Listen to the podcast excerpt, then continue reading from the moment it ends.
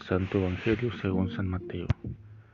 En aquel tiempo Jesús dijo a sus apóstoles, el discípulo no es más que el maestro, ni el criado más que su Señor. Le basta al discípulo ser como su maestro y al criado ser como su Señor.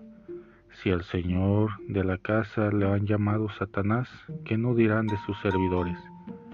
No teman a los hombres, no hay nada oculto que no llegue a descubrirse, no hay nada secreto que no llegue a saberse. Lo que les digo de noche, repítanlo en pleno día, y lo que les digo al oído, pregónenlo desde las azoteas. No tengan miedo a los que matan el cuerpo, pero no pueden matar el alma. Teman más bien a quien puede arrojar al lugar de castigo el alma y el cuerpo. ¿No es verdad que se venden dos pajarillos por una moneda? Sin embargo, ni uno solo de ellos cae por tierra si no lo permite el Padre. En cuanto a ustedes, hasta los cabellos de su cabeza están contados. Por lo tanto, no tengan miedo, porque ustedes valen mucho más que todos los pájaros del mundo. A quien me reconozca delante de los hombres, yo también lo reconoceré ante mi Padre, que está en los cielos.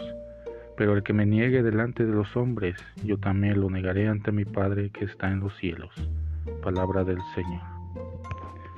Vivir con la confianza puesta en el Señor. Jesús reitera a sus discípulos y los invita a vencer el miedo.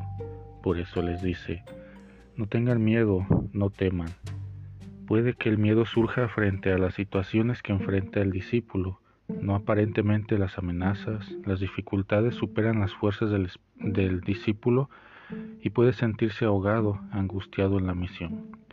Es natural experimentar el miedo. Jesús mismo en algún momento de su vida sintió miedo pero prevaleció luego la confianza en el Padre. No podemos vivir paralizados por el miedo en la misión o en aquello que emprendemos.